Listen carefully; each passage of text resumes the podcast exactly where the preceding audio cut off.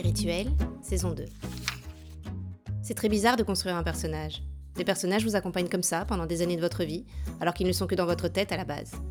Et quand l'acteur l'incarne, le personnage sort de votre tête et il se matérialise. Et à la fin du film, j'ai un truc très très bizarre, c'est que je fais le deuil de mes personnages.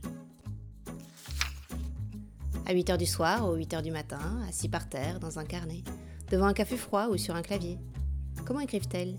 Comment écrivent-ils? Dans Les Rituels, un podcast créé pour Cinevox, j'ai voulu interroger les auteurs et les autrices du cinéma belge. Le temps d'un coup de fil à l'ancienne, sans vidéo, sans caméra, ils et elles se livrent à distance sur ce que l'écriture représente dans leur vie et dans leur quotidien. Une série de conversations intimes, d'introspections accidentelles et de réflexions partagées sur l'espace mental mais aussi logistique que l'écriture prend dans une vie. Scénariste et réalisateur de ses propres films, mais aussi co-scénariste de nombreux cinéastes belges, notamment La Régate de Bernard Belfroy, Postpartum de Delphine Noël sous Keeper de Guillaume Senez, son premier film et premier long métrage, Hors les murs, est sélectionné en 2012 à la Semaine de la critique à Cannes où il reçoit le Rail d'Or. Son deuxième film, Je suis à toi, reçoit le Valois du meilleur scénario à Angoulême. Et son dernier film, Troisième Noce, avec Bouli Lanners et Rachel Mwanza, est une adaptation du roman de l'écrivain flamand Tom Lanois. Rendez-vous aujourd'hui avec David Lambert. Je suis Aurore Engelen et vous écoutez Les Rituels. Cinébox. Bonjour David. Est-ce que vous écrivez en ce moment? Oui, j'écris en ce moment. J'écris pour moi, j'écris pour les autres. Euh, je crois que ça fait plus de, plus de deux ans que je n'ai pas passé une journée sans écrire en fait. C'est vraiment une pratique euh, quotidienne, euh, une pratique de moine pratique qui me permet de gagner ma vie aussi. Mais ça fait très très longtemps que je n'ai plus passé une journée sans écrire. Et vous écrivez quoi? Est-ce que vous écrivez pour vous, pour d'autres? Et à quel stade d'écriture est-ce que vous en êtes? Euh, bah, J'écris pour moi, oui. Je suis sur mon quatrième long métrage, là, euh, que je peaufine, que je réécris, euh, que je polisse, que je change, que je redétermine, enfin, que je, voilà, que, que je, je, peaufine pour le coup. Et puis, et puis j'écris pour d'autres personnes en collaboration, comme j'ai toujours fait. J'essaie de trouver un équilibre entre les écritures qui sont très très très personnelles et puis les écritures qui sont tout aussi personnelles mais au service euh, d'un réalisateur ou d'une réalisatrice. Qu'est-ce que ça vous apporte et comment vous trouvez l'équilibre entre des projets très personnels et des projets au service de la vision d'autres créateurs ou d'autres créatrices? C'est un équilibre euh, qui me convient. C'est difficile à définir. Ça veut dire euh, quand j'écris pour moi, je suis dans mes propres obsessions et je suis dans mon univers et, et dans ce que j'ai à dire et ça crée souvent quand même beaucoup de solitude, même si l'écriture est une manière de communiquer avec le monde et de communiquer avec autrui, euh, ça crée quand même beaucoup de solitude. Et avec les autres ou pour les autres, euh, ça me permet aussi de découvrir plein de, choses, euh, de sortir de ma bulle et, d'être confronté à des réalités euh, qui me sont complètement inconnues. Donc, de, rentrer vraiment dans la tête et dans des univers auxquels j'aurais, j'aurais pas accès si je faisais pas ces coécritures-là. Donc, ça, ça m'apporte énormément sur ma propre écriture et puis tout simplement sur la connaissance du monde et sur, sur ce qui m'entoure. Donc, je, je choisis vraiment des partenaires qui m'apprennent plein de choses, humainement, politiquement, sociologiquement, euh, et, je cherche évidemment à me nourrir. Euh, donc c'est un équilibre, c'est vraiment un équilibre. Est-ce qu'on peut parler un petit peu de la façon dont vous travaillez sur plusieurs projets de front, la façon dont vous organisez le travail? Mener de front plusieurs projets, c'est une question qui est très difficile et très délicate. Alors, euh, les écritures sont toujours à des stades très très différentes. J'accouche jamais de deux projets en même temps. Ça veut dire il y a toujours dans un projet un moment d'accouchement, on doit vraiment être dans une bulle, on doit se donner deux trois mois pour sortir une V1 ou pour sortir un, traitement qui donne vraiment la, géographie, le sel, la, la, teneur du film. Ça c'est pas possible de le faire avec autre chose. Après c'est un métier euh, scénariste, c'est pas tellement un métier d'écriture, c'est un métier de réécriture. C'est-à-dire il faut toujours revenir, toujours changer, toujours polisser. Et sur ce, polissage-là, sur ces réécritures-là, j'arrive à gérer plusieurs projets de front. Comment je fais? Je... C'est un peu comme des tiroirs, hein. c'est un peu comme des dossiers sur, sur un ordinateur. C'est-à-dire, il faut euh, ouvrir un dossier, euh, se plonger dedans et puis le refermer, puis en ouvrir un autre. C'est une gymnastique mentale qui, au fil des années, euh, devient de plus en plus facile. C'est comme un muscle. avec le temps et avec l'expérience, évidemment, alors peut-être ça va devenir plus difficile à partir d'un certain âge, je ne sais pas. Mais, mais pour le moment, bah, j'arrive à gérer. Et puis, bah, le jour où j'arriverai à, à, moins gérer, je prendrai moins de projets avec moi. Je devrais peut-être faire plus de choix, même si j'en fais déjà maintenant. On va revenir un petit peu en arrière. Est-ce que vous vous souvenez de la première fois où vous avez écrit? Oui, très bien. Je, la première fois où j'ai écrit, c'était à Berlin. Euh, la première fois où j'ai écrit un scénario, en tout cas. J'avais euh, 21 ans. Et ça racontait ma première histoire d'amour qui venait de prendre l'eau et de s'éclater euh, sur les murs d'une prison. D'ailleurs, c'est le premier jet de, de les murs que j'ai réalisé plus de dix ans après. Et est-ce que vous écriviez déjà avant de rédiger ce premier scénario? J'ai fait des études de littérature. J'ai beaucoup euh, analysé la littérature. Je suis pas, j'écrivais très très peu. J'écrivais des petites choses. J'ai écrit euh, trois poèmes quand j'étais adolescent, euh, des nouvelles, des choses comme ça, mais mais sans avoir beaucoup de d'acharnement à écrire parce que il y a quelque chose qui que j'aime dans l'écriture de scénario, qui est l'éphémère et le transitoire. Euh, on est toujours dans le mouvement, en fait, dans l'écriture de scénario. Ce, que, ce qui est impossible en littérature. À un moment, en littérature, le texte se fige, évidemment. Le scénario en soi, ça n'existe pas. C'est à la fois la plus grande des libertés, la plus grande des parce que c'est le film qui existe. Mais le scénario ne se fige jamais. Et ça, c'est fascinant. Et ça, j'aime beaucoup, j'aime beaucoup ça comme mode de vie parce qu'on est toujours dans la réflexion en fait tout le temps. Ça ne s'arrête pas, jamais. ça s'arrête peut-être même le jour de la première, mais, mais même pas parce que de, toute façon, il y a quelque chose qui n'est jamais un texte figé. Comment cette envie ou ce besoin d'écrire un scénario alors que ce n'était pas votre formation s'est transformé en un premier film et puis en une carrière? Mais quand j'ai fait des études de littérature, j'étais quand même, euh, j'aimais beaucoup euh, tout ce qui était narratologie, dramaturgie, euh, beaucoup plus que la linguistique ou l'étude de la littérature euh, stricto sensu. Et du coup, euh, bah, j'ai trouvé dans l'écriture de scénario, en effet, euh, ce qui était vraiment mon, mon truc, euh, ce qui me plaisait à moi, ma, ma manière de, de, penser, enfin d'interagir avec le monde, ça me semblait le plus euh, le plus juste. Et puis c'est des choses, euh, ouais, c'est difficile à, définir ça, comment comment on est passé d'un truc à l'autre. Mais voilà, et puis je, je, je bah, comme toute personne qui fait du cinéma, j'étais très très cinéphile, euh, j'étais très vidéophile à l'époque, donc j'ai plein de copies de VHS. Euh, bah, j'ai appris le métier sur le tas, j'ai fait 15 000 choses, et, puis à un moment j'ai eu l'opportunité de faire un court métrage, et puis j'ai eu l'opportunité de faire un long métrage, et puis et puis les choses se sont mises ainsi, mais bah, c'est très fort connecté à la vie en fait. J'ai voulu avoir euh, d'abord une vie. Et puis une fois que j'en ai eu une, j'ai commencé à pouvoir écrire des choses. Parce que j'avais cette arrogance euh, terrible, que tout le monde a d'ailleurs, mais c'est une arrogance terrible, de, de dire que j'avais des choses à dire. C'était avant les réseaux sociaux, évidemment. Donc euh, maintenant, tout le monde a des choses à dire dans tous les sens. Mais j'avais cette arrogance de dire que j'avais des choses à dire et que je pouvais trouver une forme qui intéresserait peut-être euh, plus que moi-même et mes amis. Et qu'à travers cette forme, j'allais pouvoir euh, raconter des choses, mettre en scène des personnages. voilà. Et vous n'avez jamais douté que ce serait ça votre destin Ou est-ce qu'il y a un moment où il y a eu un déclic et vous vous êtes dit, ça y est, cette fois, c'est ça mon métier? Est-ce que je doute Je doute toujours? non, c'est mon métier. Euh, oui, c'est mon métier. En l'occurrence, c'est mon métier. Mais après, euh, est-ce que ce sera mon métier toute ma vie? Je ne sais pas. Et je doute toujours. Mais je pense que c'est nécessaire de douter. Je pense qu'il n'y a rien de pire que d'avoir des certitudes quand on écrit. Pour moi, commencer à avoir des certitudes, c'est la fin du monde.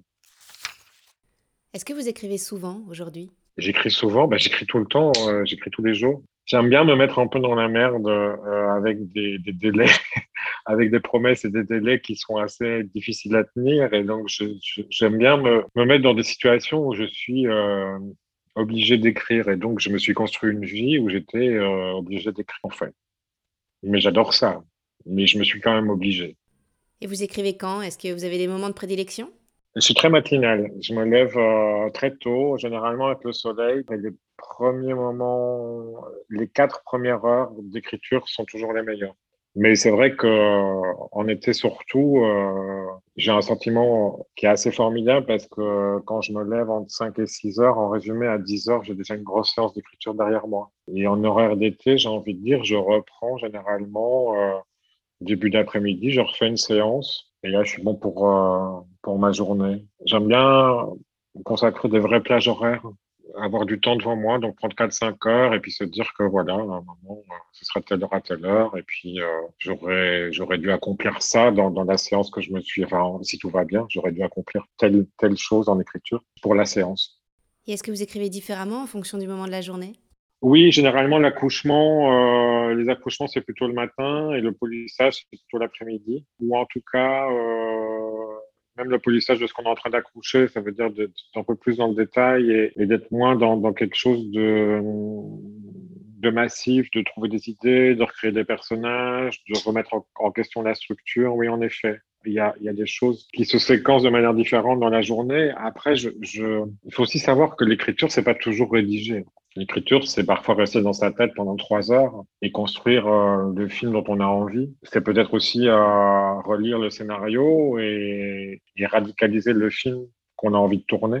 Donc, on n'est pas toujours euh, en train de rédiger, euh, de tapoter. Voilà, on peut aussi regarder un paysage pendant deux heures, reconstruire des choses, et puis après ces deux heures-là, pendant une heure, refaire une synthèse fulgurante et un séquencier en rédigeant cinq pages d'un coup, d'un jet. Ce sont des choses qui sont possibles. Donc, c'est très difficile à expliquer ça, mais, mais l'écriture, c'est pas toujours de la rédaction. C'est pas toujours gratter le papier ou tapoter à l'ordinateur. Est-ce que ça passe pour vous par une certaine discipline? Comment se fait l'équilibre entre le labeur et l'inspiration? L'inspiration, j'imagine que c'est aussi ces moments où vous regardez par la fenêtre en attendant, par exemple, qu'une idée arrive, mais comment se fait cet équilibre? Oui, c'est une discipline, euh, bah, c'est une discipline assez rigoureuse, en fait. Et c'est aussi des sacrifices, clairement. C'est sacrifier euh, des amis, c'est sacrifier euh, un pan de la vie sociale, c'est alors pour le moment, c'est pas sacrifier des histoires d'amour, mais ça pourrait. C'est des vrais sacrifices, l'écriture. Et vous écrivez où? Est-ce que vous avez des endroits préférés? Alors je sais qu'en ce moment, aller dans les bars, par exemple, c'est pas possible, mais comment est-ce que vous vous installez pour écrire? Alors j'écris, euh, j'écris beaucoup dans mon lit. J'écris euh, dans des bureaux euh, très très aseptisés. Euh, je peux écrire avec de la musique ou du silence, ça dépend à quelle étape quand le film est un peu construit, j'aime beaucoup euh, évidemment écrire en musique euh, avec la musique enfin c'est même pas de, de, de, la musique du film, mais de ce que pourrait être le film, l'univers des personnages. Euh, j'aime bien attribuer des genres musicaux à mes personnages. J'aime beaucoup ça. Ça m'est plus arrivé depuis un certain temps, mais je peux écrire dans des bars. Oui, je peux rentrer dans un bar et me caler quatre heures dans un coin et écrire. Donc ça dépend un peu des, des périodes. C'est des choses qui sont assez cycliques en fait. C'est vraiment une histoire de cycle. Quels sont vos outils d'écriture Est-ce que vous avez des choses en dehors de l'ordinateur, comme des carnets ou des stylos ou tout autre support? J'ai un, carnet, euh, qu'on m'a dit que c'est des carnets qu'on trouvait dans des commissariats. Euh, J'ai un carnet euh, gris avec la, tranche qui est légèrement, euh, une sorte d'aubergine en rouge comme ça, et, qui, est, euh, qui est quadrillé, qui est un peu massif. Je prends des notes là-dessus et, et sinon je suis sur l'ordinateur. Est-ce que vous avez d'autres outils euh, Est-ce que vous avez un tableau, par exemple? Comment est-ce que vous conceptualisez les histoires?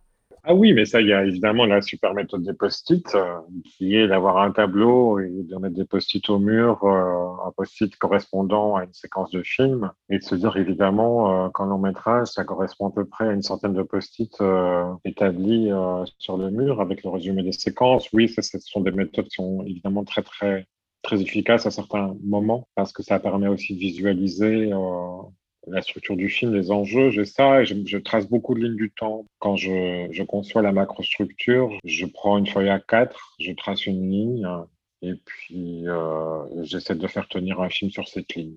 Est-ce que vous connaissez le bout de la ligne avant de commencer? C'est une très très bonne question de dramaturgie. Alors moi, généralement, je connais le bout de la ligne, oui.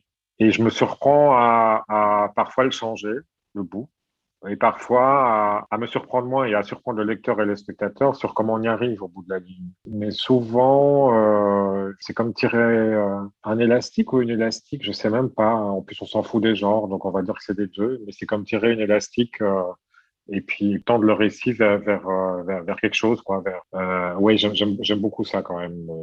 Imaginer la fin avant de pouvoir imaginer tout le parcours, même si la fin peut changer, et généralement elle change en fait.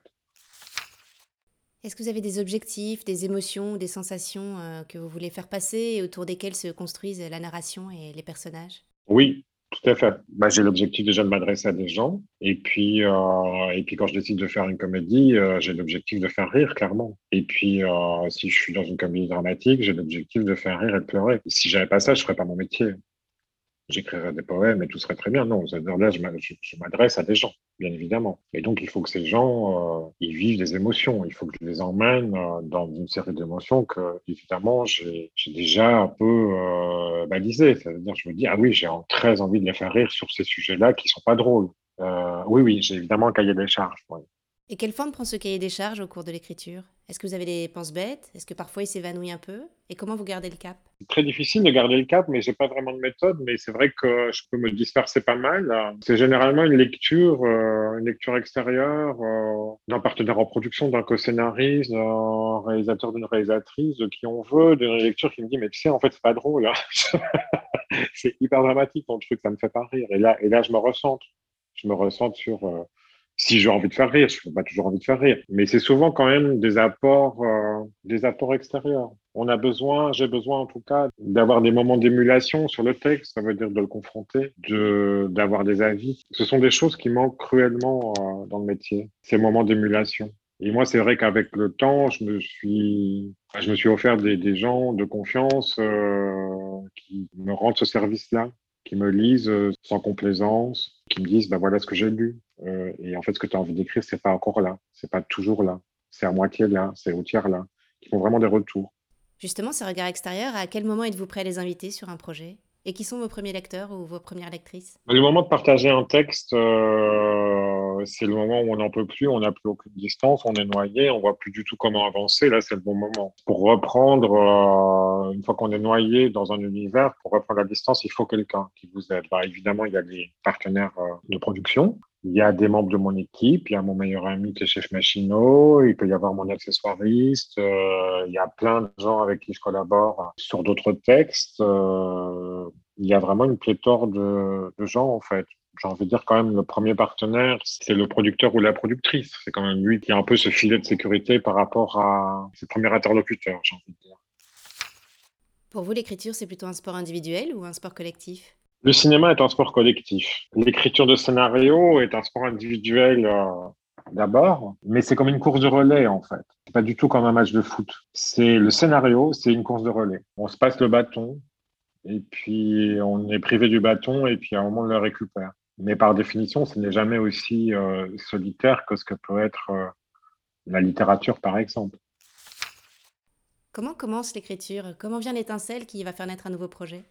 L'étincelle qui fait naître un nouveau projet, c'est euh, très très difficile à définir. C'est une succession de choses dans une vie. C'est un article de journal, une révolte, une injustice, une incapacité à dire autrement qu'en racontant une histoire.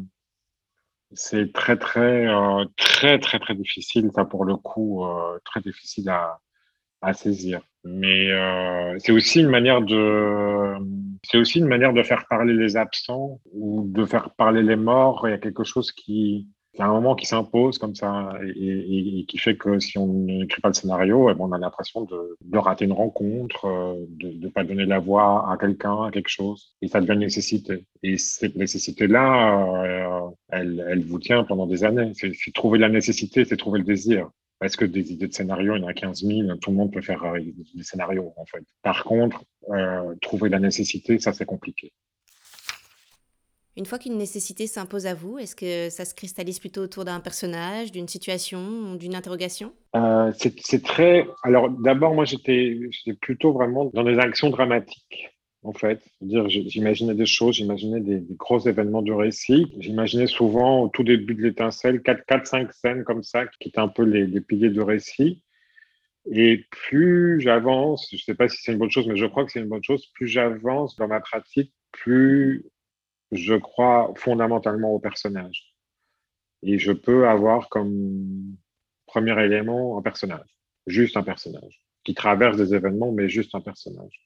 Et c'est fascinant, un personnage. C'est complètement fascinant. C'est le meilleur ambassadeur qu'un scénariste puisse trouver pour communiquer avec euh, un public. C'est quelqu'un, c'est quelqu'une. C'est très, très bizarre de construire un personnage. des personnages vous accompagnent comme ça pendant des années de votre vie, alors qu'ils ne sont que dans votre tête à la base. En fait, c'est très bizarre. Et après, il y a un acteur qui, incarne, qui incarne le personnage. Et quand l'acteur l'incarne, le personnage sort de votre tête, il se matérialise. Moi, ça continue, ça me fascine complètement. Je suis chaque fois euh, ébahi par ce processus-là, en fait. Et à la fin des films, d'ailleurs, j'ai un truc très très bizarre, c'est que je, fais le deuil de mes personnages. Ça veut dire quand je passe à un autre film, je dois euh, leur dire au revoir. Je peux plus m'occuper d'eux. À un moment, ils vivent leur vie parce qu'il y a des gens qui les voient, parce qu'on est en train d'en parler, parce qu'il y a de la presse, etc. Et donc, j'ai une période très, très bizarre où je, voilà, je dis à mes personnages, je peux plus m'occuper d'eux, que c'est terminé, quoi. Ils ont leur vie. Votre dernier film, Troisième Noce, était une adaptation d'un roman de Tom Lanois. Euh, en quoi le roman a fait écho en vous et est-ce que c'est une démarche différente que de faire une adaptation? Ouais, euh, adapter Tom Lanois et adapter Troisième Noce, c'était parce que j'ai lu le texte et que j'ai énormément ri à la lecture du texte et que ça avait des résonances avec ce que j'avais moi vécu. Euh, j'ai pas fait un mariage, non, mais c'est tout comme. Mais bref, j'ai vraiment des résonances qui font que j'ai un peu vécu trois, quatre scènes similaires et donc euh, grâce à ces similarités, à ces similitudes, que j'ai eu un vrai désir d'adapter le, texte de Tom. Et puis il y avait une trajectoire de deuil aussi qui était très très similaire à ce que j'ai pu vivre dans ma vie. Euh, mais ça c'est un cadeau parce que quand vous tombez sur un texte pareil et qu'il y a tellement de résonance par rapport à votre intime et que vous ne devez pas tout concevoir ou tout faire, à un moment, c'est pur cadeau, c'est pur cadeau de la vie. Parce qu'il y a déjà un univers, parce qu'il y a déjà une langue, parce qu'il y a déjà une truculence, parce qu'il y a une matière incroyable. Alors, ce qui est très bizarre dans les adaptations, qui est un mot que je n'aime pas, en fait. Moi, je préfère le mot lecture. Parce qu'une adaptation, on a l'impression qu'on essaie de faire rentrer euh, un pied dans une chaussure euh, mal foutue et qu'on adapte. Non, c'est pas une adaptation, c'est une lecture. Et, dans la lecture de Troisième Noce, euh, j'ai reconstruit mon propre matériel. Ça veut dire j'ai pris le matériau euh, et puis j'ai reconstruit ma propre forme. Donc il y a plein de choses que j'ai évincées en accord avec Tom et il y a plein de choses que j'ai reconstruites, il y a plein de choses que j'ai réinterprétées pour en faire une œuvre à moi. Je pense qu'il n'y a rien de pire que euh, de vouloir trop euh, respecter l'œuvre originale si on a envie de faire une œuvre de cinéma. J'ai une question peut-être un peu basique, mais qu'est-ce que vous faites quand vous n'écrivez pas?